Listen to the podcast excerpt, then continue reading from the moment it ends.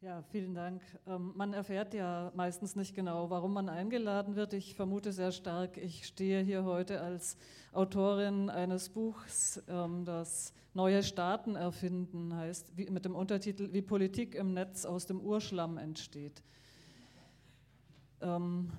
Ich habe 2009 angefangen, über dieses Buch nachzudenken und dann 2013 auch angefangen, dieses Buch zu schreiben. Es gibt mit diesem Buch nur ein Problem, es existiert nicht. 2013 ist jetzt auch schon wieder fünf Jahre her und es gibt im Moment fünf Kapitel und damit bin ich gerade mal erst eigentlich durch den Einleitungsteil durch.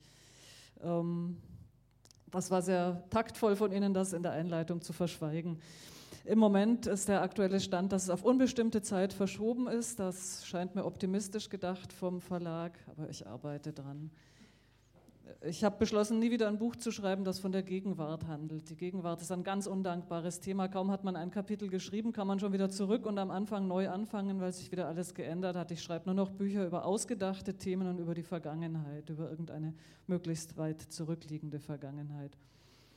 Ähm, ja, äh, Nein, das stimmt nicht. Das Buch ist natürlich noch in Arbeit. Ich weiß nur noch nicht, wie lange es noch dauern wird.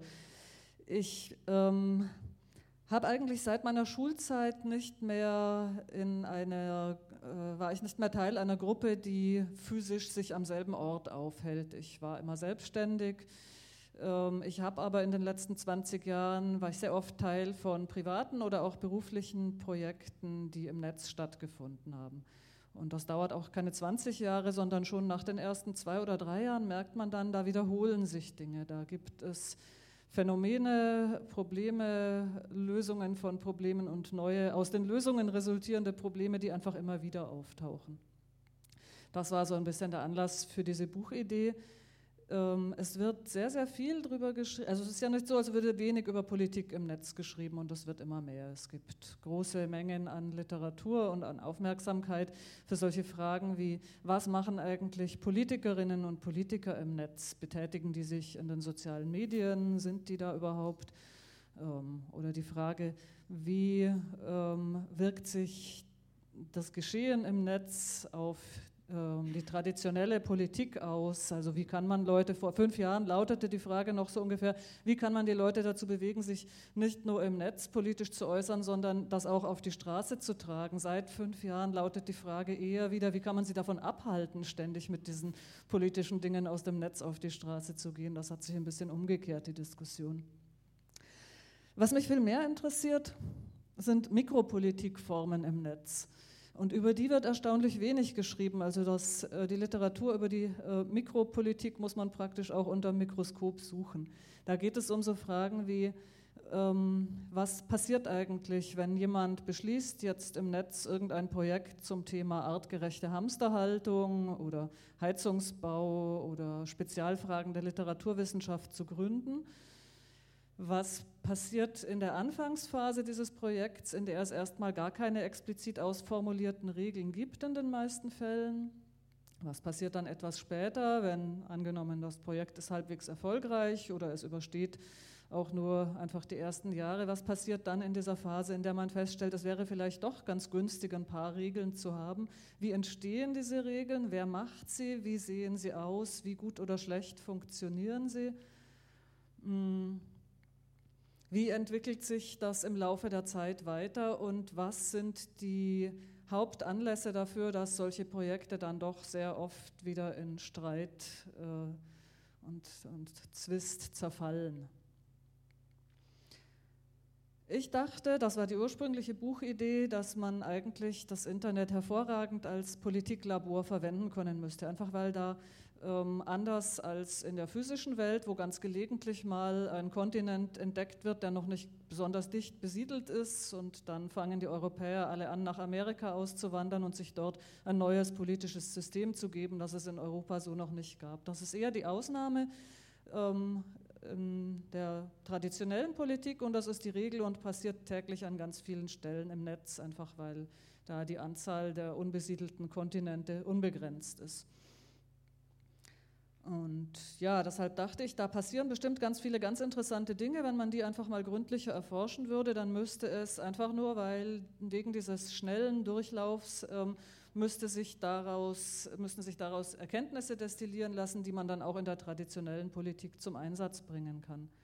Nachdem ich dann ein paar Jahre darüber nachgedacht hatte, habe ich festgestellt, eigentlich wird da so rum überhaupt kein Schuh draus, wenn dann umgekehrt. Es gibt ganz viele Erkenntnisse aus der traditionellen Politikforschung, die natürlich den Vorteil genießt, dass sie schon ein paar tausend Jahre älter ist als die am Netz. Da findet man schon ein paar Dinge mehr raus, wenn man zwei, dreitausend Jahre über Demokratie nachdenkt. Ähm der, das Hauptproblem war aber, es ist zwar richtig, dass da ganz viele Dinge in ganz kurzer Zeit entstehen und wieder vergehen, aber das sind ganz selten Dinge, von denen ich mir bei näherer Betrachtung wünschen würde, dass die traditionelle Politik aus diesen Vorgängen irgendwas lernt. Das sind nämlich gar keine besonders äh, erfreulichen Vorgänge. Demokratie ist äh, sehr, sehr dünn gesät in diesen Projekten. Die Standardregierungsform ähnelt eher einer Monarchie. Das hat einfach damit zu tun, dass immer irgendjemand beschließt, ich gründe jetzt dieses Hamsterhaltungsprojekt und ich beschließe es auf der und der Plattform zu gründen. Und in dem Moment habe ich natürlich alle Rechte, die damit einhergehen, alle Administratoren und Moderatoren und sonstigen Rechte, die diese Plattform so mit sich bringt. Und ich muss dann von mir aus beschließen, jemand anderen an diesen Rechten teilhaben zu lassen. Ähm, das mm, führt dazu, dass die Standardregierungsform einfach die ist, dass eine Person die gesamte Macht hat und vielleicht um diese Person herum noch so eine Art Hofstaat existiert. Mm. Entschuldigung, war schon hier. Ähm, um diese Person herum eine Art Hofstaat existiert, der vielleicht durch gutes Zureden bei der Monarchin Veränderungen bewirken kann. Aber das ist alles das, was man ähm, an den äh, den Regierungsformen draußen schätzt, Dinge wie Gewaltenteilung oder die Fähigkeit, jemanden, der sich in einer Position nicht bewährt hat, auf einem möglichst gewaltlosen Weg wieder aus dieser Position zu entfernen, das existiert in den allerseltensten Fällen im Netz. Das ist in aller Regel in die technischen Grundlagen schon eingebaut. Und das gilt sowohl für kommerzielle Plattformen, also wenn ich jetzt beschließe, dass äh, ich dieses Projekt auf der Plattform Facebook gründen will, als auch auf den nicht kommerziellen. Diese ähm, ungünstigen politischen Strukturen sind in fast allen Fällen einfach schon in dem Moment da, wo ich beschließe, ich ziehe da und dahin, ich mache eine Mailingliste. Vor 15 Jahren hätte man ein Forum gewählt. Ähm, alle diese Entscheidungen bringen es mit sich, dass man sofort in politische Probleme reinläuft. Und das ist auch unabhängig vom Inhalt der jeweiligen Projekte. Also ob ich jetzt im Netz was mache, womit ich die Vorteile der Basisdemokratie preisen möchte, oder ob ich die AfD bin, die Wahrscheinlichkeit, dass wir exakt dieselben Regierungsformen in diesem Projekt haben, ist sehr hoch. Mm.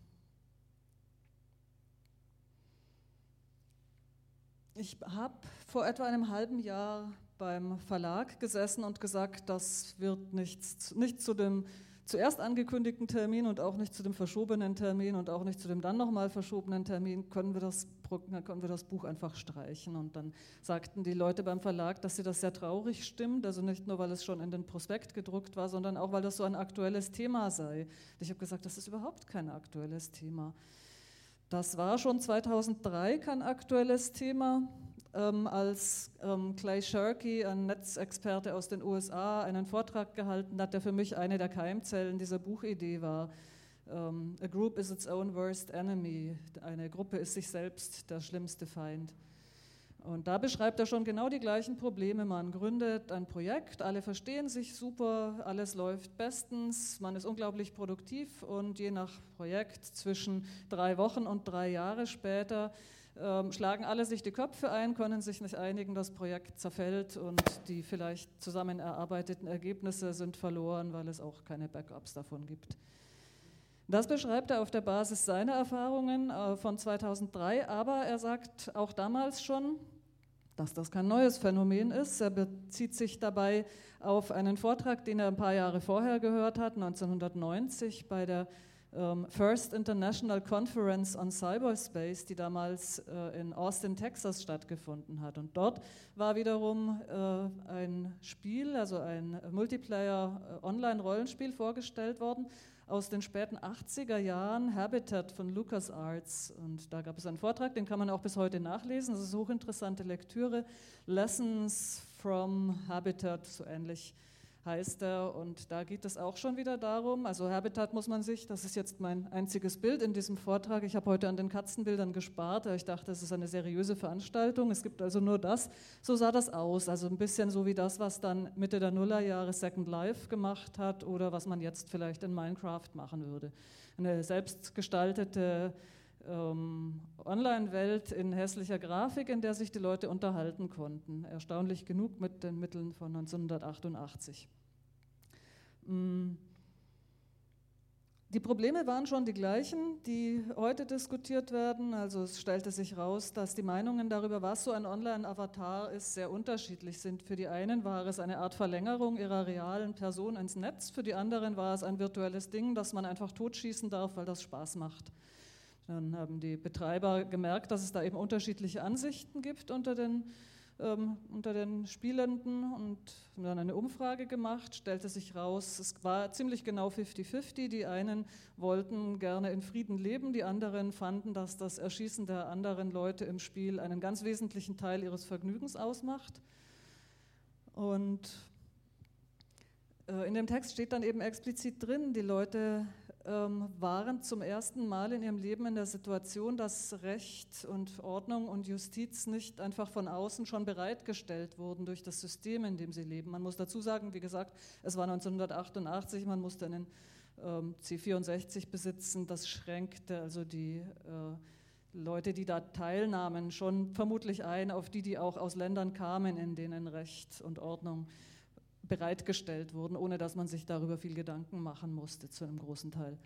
Ähm, ja, und vor dieses Problem gestellt, dass man da jetzt selbst zum ersten Mal im Leben drüber nachdenken musste, äh, gab es extrem unterschiedliche und schwer miteinander vereinbare Meinungen, die dann wiederum, als man zu dem Schluss kam, vielleicht wäre es gut, einen Sheriff zu haben, wiederum nicht ganz einfach mit den kommerziellen Interessen der Betreiber unter einen Hut zu bringen waren.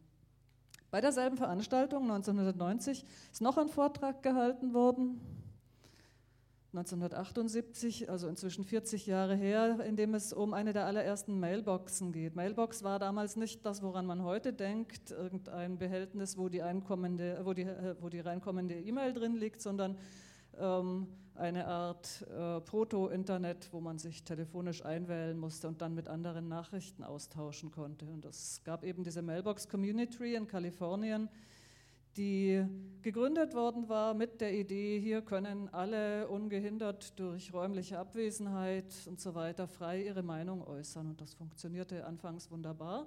Und dann entdeckte, dann wurde irgendeine äh, Highschool in der Nähe der Mailbox, räumliche Nähe war deshalb wichtig, weil man ja anrufen musste, wurde mit einem Computerraum ausgestattet. Und aus diesem Computerraum konnte man jetzt auch Mailboxen nutzen. Und das führte ganz schnell dazu, dass diese, Fel äh, dass diese Mailbox erstickte in Furzwitzen und anderen pubertären Scherzen und dann dicht gemacht wurde, weil man auch da, genau wie 40 Jahre später, keine richtig gute Lösung gefunden hat, wie man diese Vorstellung von freier Meinungsäußerung mit dem Furzwitzproblem, das damals auch noch ein, rein, ein ganz technisches Problem, das äh, des Datenverkehrs war. Also es passte einfach auch noch nicht besonders viel durch durch die Leitungen und zwei Furzwitze können den Laden dann schon lahmlegen.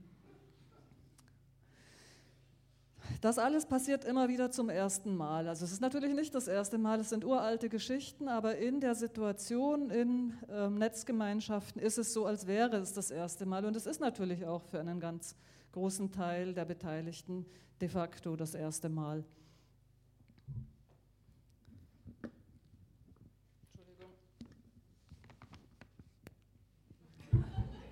Ich sage immer, man soll, ähm, wenn man nicht weiß, wohin mit den Händen, einen Klicker und ein Mikro haben, dann hat man schon mal beide Hände voll, aber jetzt braucht tatsächlich eine dritte. Hm.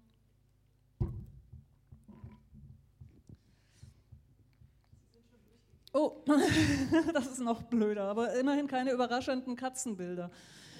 Ähm, ja, es ist, äh, diese, diese Labormetapher, die ich am Anfang verwendet habe, die mh, mm, funktioniert so gesehen auch nicht, weil natürlich es ist ein bisschen wie ein Labor, in dem nur lauter äußerst leichtfertige Menschen arbeiten, die jeden Tag zur Arbeit kommen und sagen, heute schütte ich mal zwei Substanzen zusammen. Und dann schütten sie diese zwei Substanzen zusammen und dann fliegt ihnen das Labor um die Ohren.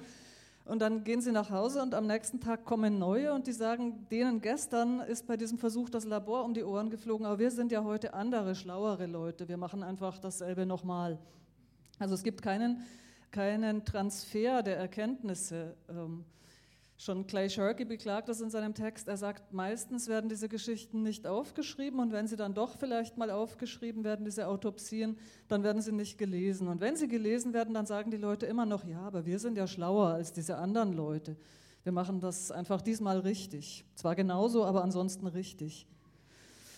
Eine Weile habe ich dann gedacht, man muss einfach warten. Irgendwann werden diese ganzen Menschen, die jetzt gerade sich zum ersten Mal in den 90ern ein Modem gekauft haben und ihre allerersten Schritte im Netz machen, werden die das alle gelernt haben. Das kann jetzt nicht mehr so lange dauern, dachte ich damals in den 90ern, zwei Jahre. Dann haben das alle begriffen. Jetzt ist es 20 Jahre später und wir haben immer noch exakt dieselben Probleme. Das hat ähm, mehrere Gründe. Einer davon ist, es ist, sind tatsächlich komplizierte und anstrengende Fragen. Äh, das ist ja in der regulären Politikwissenschaft auch so, dass die keineswegs jeden interessiert, obwohl wir es tagtäglich mit den Folgen von Politik zu tun haben. Aber es ist einfach mühsam herauszufinden, was passiert da und warum passiert es da. Es ist tatsächlich äh, für viele Leute immer wieder das erste Mal, sie wachsen einfach zu schnell nach, selbst wenn alle, die bisher Erfahrungen in Netzgemeinschaften gemacht hätten, ähm, gäbe es einfach jedes Jahr wieder eine ziemlich große Kohorte, für die es wieder das erste Mal ist. Und das berührt schon den dritten Teil dieses Problems. Mm. Ganz viele der Konflikte, die da entstehen, lassen sich nur vermeiden, indem alle das Richtige tun. Das ist immer eine ganz ungünstige Situation. Es gibt im Alltag viele ähm, robustere Problemsituationen, zum Beispiel Einkaufswagen. Es gibt eine lange und eine kurze Schlange. Da genügt es völlig, wenn gelegentlich mal jemand kommt, der seinen Einkaufswagen nicht an der längsten, sondern an der kürzesten Schlange zurückgibt, um zumindest das Gleichgewicht so halbwegs in Ordnung zu halten. Es müssen auch nicht alle immer die Fenster schließen oder das Licht ausschalten, um Energie zu sparen. Es reicht, wenn das manche tun. Es gibt andere Probleme, bei denen reicht es, wenn einer einen Fehler macht. Wenn ich meine Quecksilberglühbirnen im Biomülleimer entsorge, dann genügt es, dass ich äh, der Einzige bin, der es falsch macht. Und ganz viele von diesen Problemen in den Gemeinschaften im Netz haben eben damit zu tun, dass es nur dann funktioniert, wenn alle das Richtige machen und wenn niemand sich darauf einlässt, wenn jemand eine absichtliche Provokation in die Runde wirft, dann müssten einfach alle schweigen und zu einem konstruktiveren Programmpunkt übergehen. Das passiert aber natürlich nie. Irgendeiner lässt sich immer provozieren und schon ist man wieder mittendrin im Streit. Hm. Dann kommt noch ein spezifischer Punkt dazu. Das waren jetzt alles Punkte, die sind äh, im Rest der Welt im Wesentlichen genauso. Das ist ein Problem, das hat äh, Albert Hirschmann, der Volkswirt und ich glaube Soziologe war, 1970 beschrieben. Das ist nämlich dann, wenn man sich im Alltag in einer Situation wiederfindet, in der sich Dinge verschlechtern, sei das jetzt die Politik im eigenen Staat oder sei es ähm, ein Produkt, das man bis dahin konsumiert hat und das jetzt plötzlich schlechter geworden ist, dass man dann folgende drei Möglichkeiten hat, Exit, Voice und Loyalty, also ähm, ich verabschiede mich und ziehe entweder in ein anderes Land oder kaufe das Produkt der Konkurrenz. Oder ich protestiere und verlange, dass die Dinge wieder besser werden. Oder äh, ich sage, right or wrong, my country und bleibe loyale Kundschaft.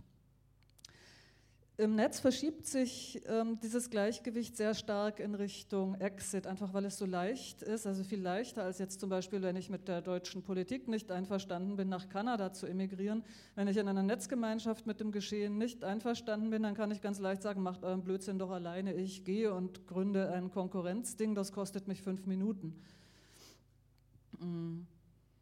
Das führt eben dazu, dass die Motivation zu protestieren, an Verbesserungen zu arbeiten, geringer ist, als sie das in der physischen Welt wäre, wo die Exit-Option einfach eine viel anstrengendere ist. Das klingt jetzt alles so ein bisschen düster und hoffnungslos. Und äh, Ich glaube, dass es zwei bis drei Gründe gibt, doch auf Verbesserung zu hoffen, auch wenn sie offenbar nicht so schnell geht, wie ich mir das früher vorgestellt habe. Ähm, dass ich mir das dass ich mir das rosiger vorgestellt habe, als es tatsächlich war, hat tatsächlich nichts damit zu tun, glaube ich, dass das Netz damals ein besserer Ort war, so wie Sie das vorhin angedeutet hatten. Ich habe das nicht so erlebt, dass äh, die 90er oder Nuller Jahre von Euphorie geprägt waren. Ich habe eigentlich immer schon ähm, gefühlt genau die gleiche Form von Kritik gehört. Und es ist auch interessant, wenn man in Literatur aus den späten 90ern reinschaut, wie schon da eine goldene Vergangenheit des Internets beschworen wird. Ja, vor zehn Jahren, als alles noch gut war. Aber jetzt wollen alle nur noch passiv ins Internet reinschauen. Niemand will mehr aktiv was reinschreiben. Also äh, ich glaube, dass sich vielleicht die, äh, die, die, die Menge der Kritik quantitativ verändert und ihr Ort verschiebt, aber dass tatsächlich wäre jetzt mein nicht nachgezählter Verdacht, äh, die, mh, mm, der Pessimismus auch vor 20 Jahren so stark war, wie er jetzt ist. Wie gesagt, ich glaube nicht, dass ich damals hoffnungsvoller war, weil das Netz ein besserer Ort war. Es lag einfach daran, dass ich noch zu kurz drüber nachgedacht hatte. Und nach etwas längerem Nachdenken glaube ich eben, es gibt zweieinhalb Anlässe, auf Verbesserung zu hoffen. Zum einen wissen wir viel genauer als vor 20 Jahren, was nicht funktioniert. Es gibt Texte von damals, in denen genau drin steht, wir haben dieses und jenes Problem identifiziert und dafür gibt es eine ganz einfache Lösung. Und diese ganz einfache Lösung lautet, die Leute dürfen nicht anonym sein bei dem, was sie da machen und man muss man darf nur die richtigen reinlassen durch geschickte harte Tür und man muss die Falschen wieder rauswerfen. Und in den 90ern konnte man sowas noch relativ unwidersprochen sagen. Es wird natürlich immer noch gesagt, aber inzwischen wissen wir halt, dass es so nicht funktioniert, dass das keine Lösungen sind. Die liegen immer noch auf der Hand und werden gerne vorgebracht, aber es ist einfacher als früher dagegen zu argumentieren und zu sagen, das ist da und da und da und da und da und da schon ausprobiert worden in den letzten 30 Jahren. Es hat noch nie funktioniert, es wird auch diesmal nicht funktionieren. Problembewusstsein und Institutionen sind die zwei Hauptpunkte.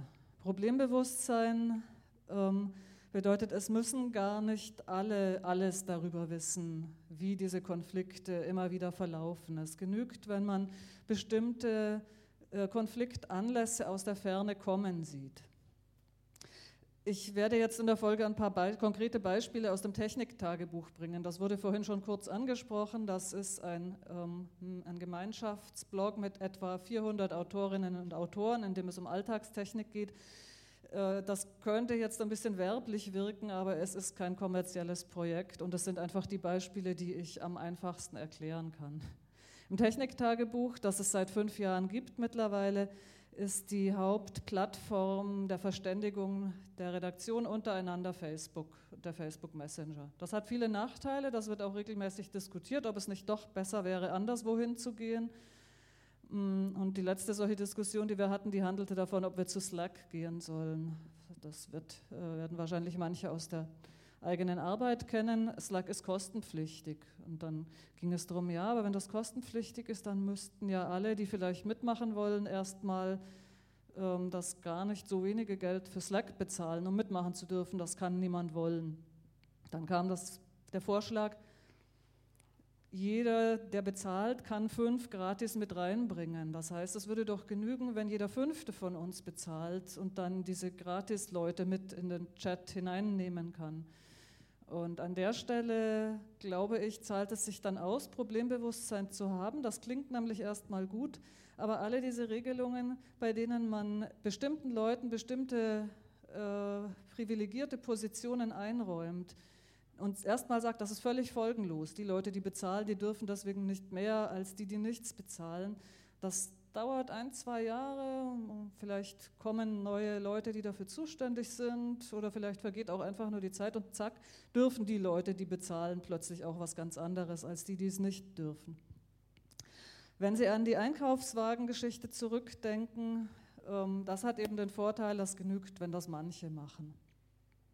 Mein Haupthoffnungspunkt sind aber Institutionen. Und mit Institutionen meine ich jetzt nicht ähm, komplexe äh, Governance-Strukturen, wie sie jetzt zum Beispiel die Wikipedia hat, weil das für viele Dinge, die man im Netz machen kann, einfach keine Option ist. Die Leute wollen ja keine Hamsterhaltungsgruppe gründen, um dann äh, eine Art SPD-Ortsverein zu haben, sondern sie wollen in erster Linie Spaß haben und diese politischen Strukturen, die machen nur den allerwenigsten großen Spaß. Mm. Was ich eigentlich meine, sind softwareförmige Institutionen und zwar in der Hoffnung, äh, dass sich Erkenntnisse über das, was funktioniert und was nicht funktioniert, verstetigen lassen, indem sie in Softwareform gebracht werden. Das sieht man ja schon an den vorhandenen Dingen, mm, an den vorhandenen Plattformen, technischen Möglichkeiten, dass die Wahl der Software ganz erheblich beeinflusst, was da später passieren kann. Also zum einen durch eingebaute Probleme. Es gab im Techniktagebuch voriges Jahr, glaube ich, einen Bericht äh, über eine Schule, also jemand berichtet aus der Schule seiner Kinder, in der alle Kinder in einer WhatsApp-Gruppe sind und in den Herbstferien greift sich eine Mutter diese Gruppe, ähm, wirft alle raus, macht sich selbst, äh, gründet eine zweite Gruppe, in der sie sich selbst zum Admin macht und holt alle wieder rein, äh, um in dieser Gruppe mal für Recht und Ordnung zu sorgen.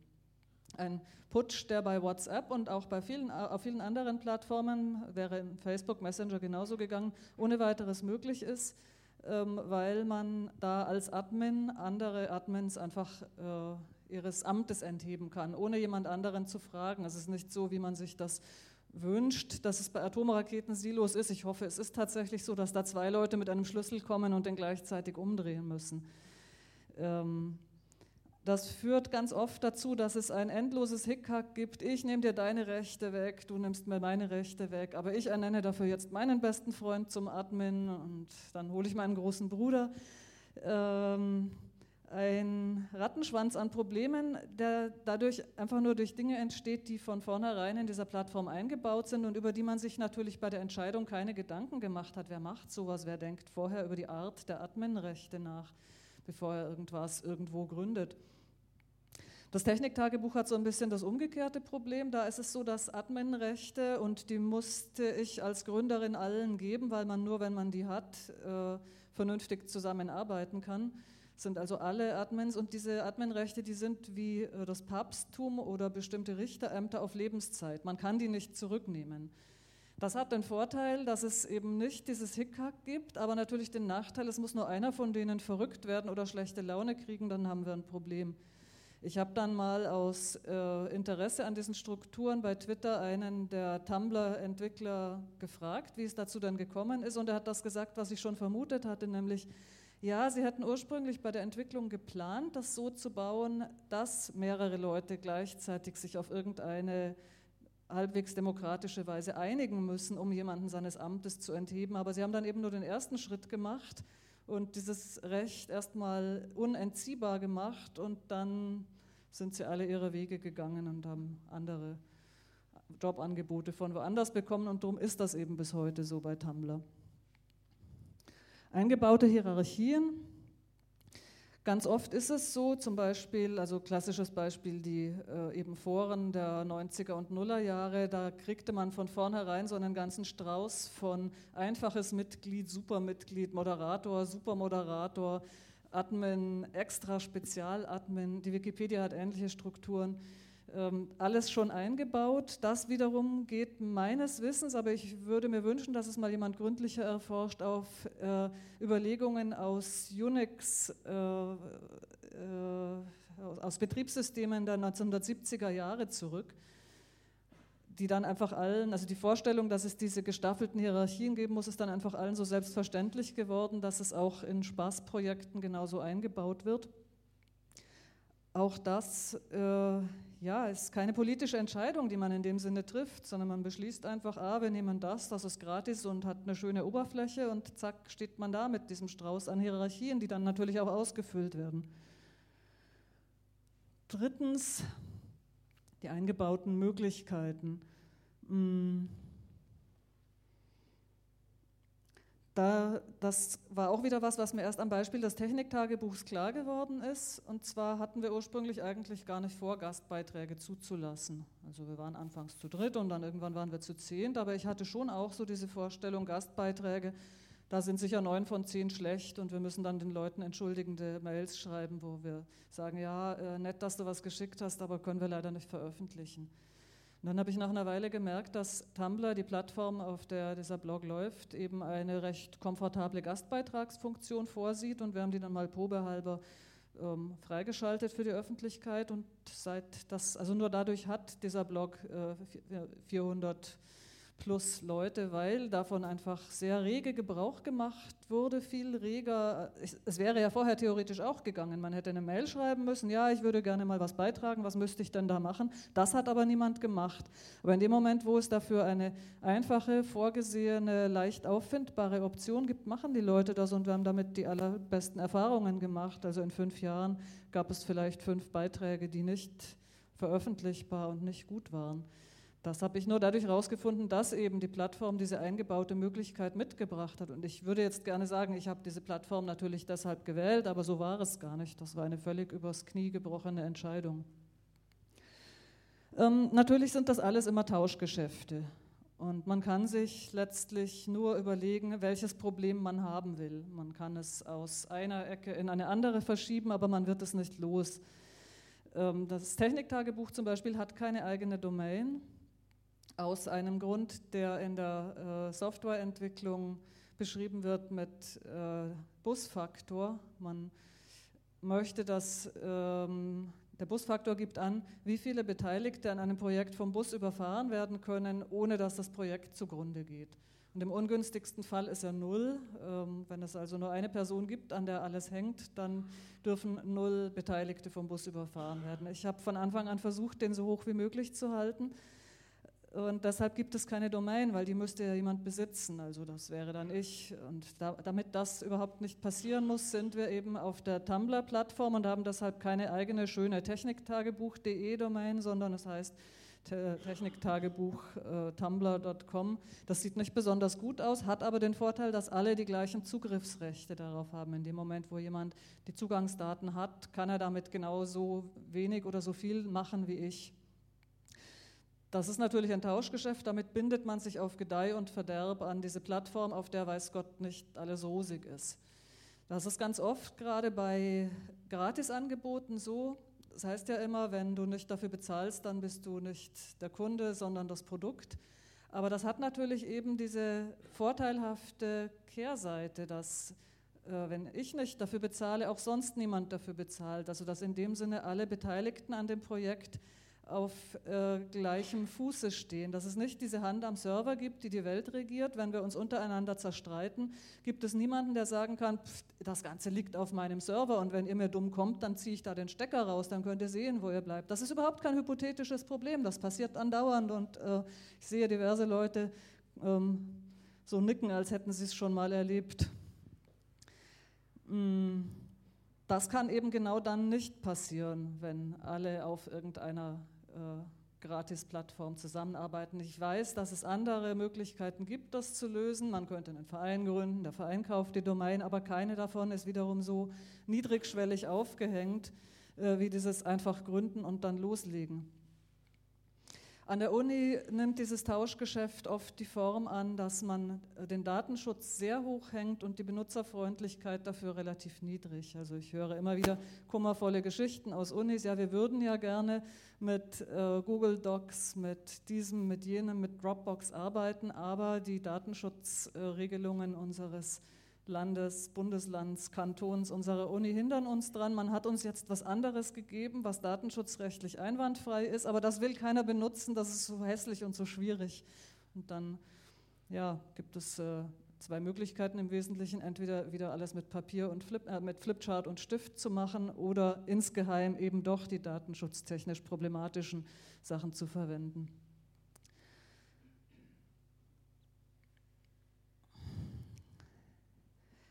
Dass diese Netzprojekte ähm, so schnell entstehen und so schnell auch wieder vergehen, dachte ich nach ein paar Jahren des Nachdenkens, ist vielleicht gar nicht unbedingt ein Nachteil. Vielleicht ist das einfach nicht von ihren diversen Vorteilen zu trennen, ihrer Agilität, ähm, ihrer Niedrigschwelligkeit. Also vielleicht soll man nicht immer verlangen, dass irgendein äh, kurzlebiges Projekt langlebig gemacht wird. Man kann das machen, das ist dann so ähnlich wie aus Erdbeeren Erdbeermarmelade machen. Das ist auch ein schönes Produkt, aber es ist ein völlig anderes Lebensmittel als frische Erdbeeren. Ähm, vielleicht müsste man, dachte ich, die Vorteile dieser, äh, dieser, dieser schnellen und kurzlebigen Projekte eher würdigen und einfach sagen, na gut, dann gründen wir das halt, dann nutzen wir diesen Anfangsenthusiasmus, dann verstehen wir uns halt nur zwei, drei Jahre gut und dann geht es halt wieder zugrunde. Das bringt aber mit sich, dass man von Anfang an dieses Ende einplanen muss. Im schlimmsten Fall zerstreiten sich alle auf eine Art, die dazu führt, dass alles, was in der Zwischenzeit erzeugt worden ist, ähm, nicht mehr zugänglich ist, weil es eben auf dem privaten Server von jemandem liegt, der dann sagt, ich ziehe den Stecker weil es keine Backups gibt, weil es unter ganz oft ist es so, dass es unter Rechten steht, die es niemandem ermöglichen, das Material weiter zu nutzen. Die Wikipedia ist da fein raus, selbst wenn sich die Beteiligten an der Wikipedia eines Tages so heillos zerstreiten, dass der ganze Laden dicht gemacht wird, wird es die Inhalte weitergeben, einfach weil sie unter Lizenzen stehen, die das möglich machen, auch weil sie jetzt schon in vielen Kopien existieren. Also es wird weder einfach werden alle Daten verschwinden, wie es oft genug passiert ist, auch bei großen, erfolgreichen, beliebten Netzprojekten der letzten Jahrzehnte. Noch werden sie zwar noch vorhanden sein, aber niemand wird sie aus Rechte, äh, aber sie werden aus Rechtegründen unnutz, äh, unbenutzbar bleiben. Das ist da beides ausgeschlossen. Das hat auch wiederum den Vorteil, wie bei der Sache mit den Einkaufswagen, es genügt, wenn einige wenige Leute sich diese Gedanken machen, wie können wir wenigstens die Ergebnisse dieses Projekts, wenn es sich als kurzlebig erweisen sollte, dauerhaft haltbar, verfügbar, weiter verarbeitbar machen. Das ist das eine, äh, worauf ich meine Hoffnung setze. Und das andere sind, wie gesagt, die softwareförmigen Institutionen. Und damit wir mehr und bessere und besser durchdachte von diesen softwareförmigen Institutionen haben, fehlt es im Wesentlichen an einer Sache, nämlich an Zusammenarbeit zwischen den traditionellen Politikwissenschaften und Organisationswissenschaften auf der einen Seite und der Informatik auf der anderen Seite. Und um das herzustellen, wäre es praktisch, man hätte ein Zentrum für digitalen Wandel, dachte ich mir. Ich habe jetzt allerdings äh, im Wesentlichen über digitales Gleichbleiben gesprochen, über Dinge, an denen sich in den letzten 40 Jahren sehr, sehr wenig geändert hat. Das tut mir leid, aber falls Sie in Hildesheim in den nächsten Jahren vorhaben, ein Zentrum für digitales Gleichbleiben zu gründen, dann können Sie mich einfach nochmal einladen und ich komme dann und rede über Wandel. Vielen Dank.